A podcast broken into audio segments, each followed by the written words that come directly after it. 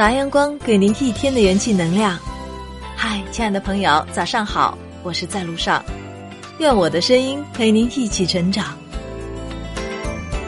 一直以为走过千山万水，览过名胜古迹，吃过各色美食，就足以跨进旅行达人的行列。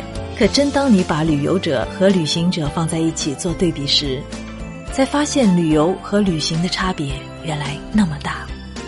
你的出行是旅游还是旅行？或许你还不晓得，只是一字之差的两者有什么区别？前者是一味的赶车、睡觉、看景点、拍拍照，而后者更注重的是一种旅行体验，在不同的远方感受不同的风情，听不一样的故事，体验不同的生活。旅行的人更喜欢用心去感受风景和当地人文。旅游的人喜欢拍自己，看到名胜古迹必合影。与欣赏风景相比，旅游者更在意的是有没有把风景捕捉到相机里，有没有拍到证明自己来过的证据。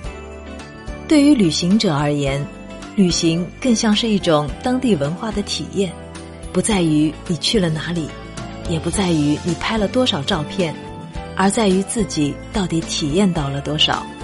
旅游就像快餐一样，将景区景点作为集中目标，恨不得省略一切过程，快速到达，以了却此生到此一游的心愿。旅行如品美酒，要调整心态，放慢脚步，更注重的是漫漫旅途中的细细品味和观察，以获取新知。旅游的人几乎都是跟着指路牌走，旅行的人。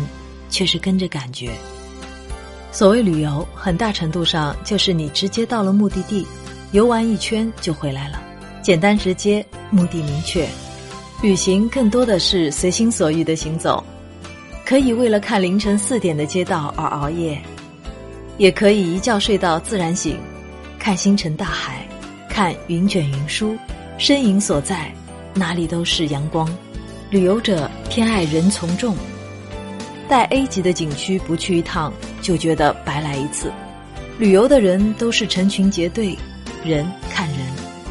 旅行者钟情于人少安静的秀美山川、天涯海角，旅行的人则更偏爱取经通幽。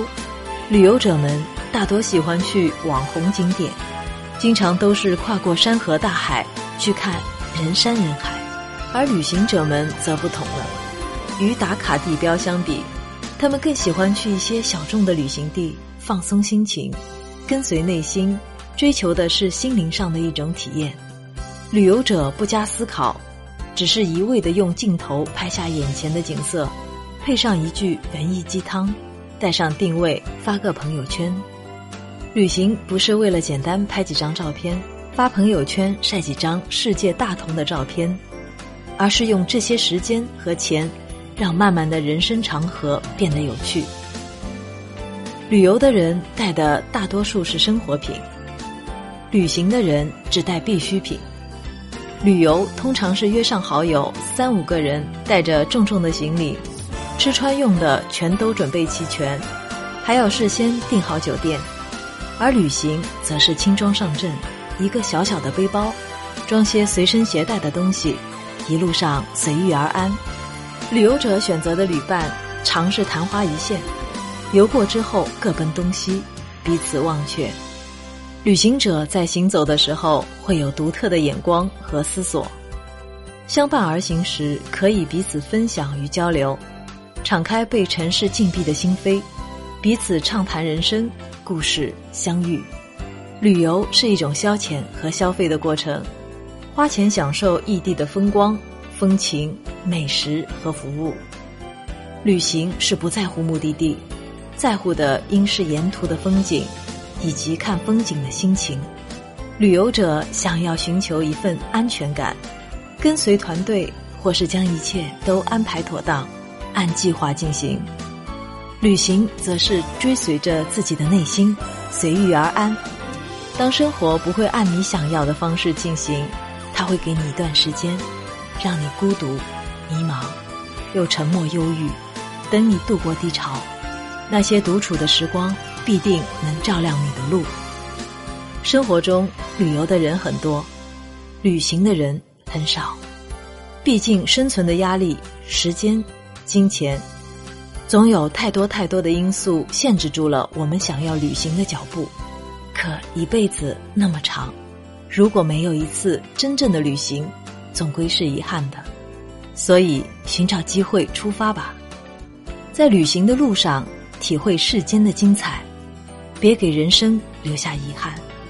真的，以后不要再随意去旅游了，多去旅行吧，让自己的每一天都过得快乐有意义。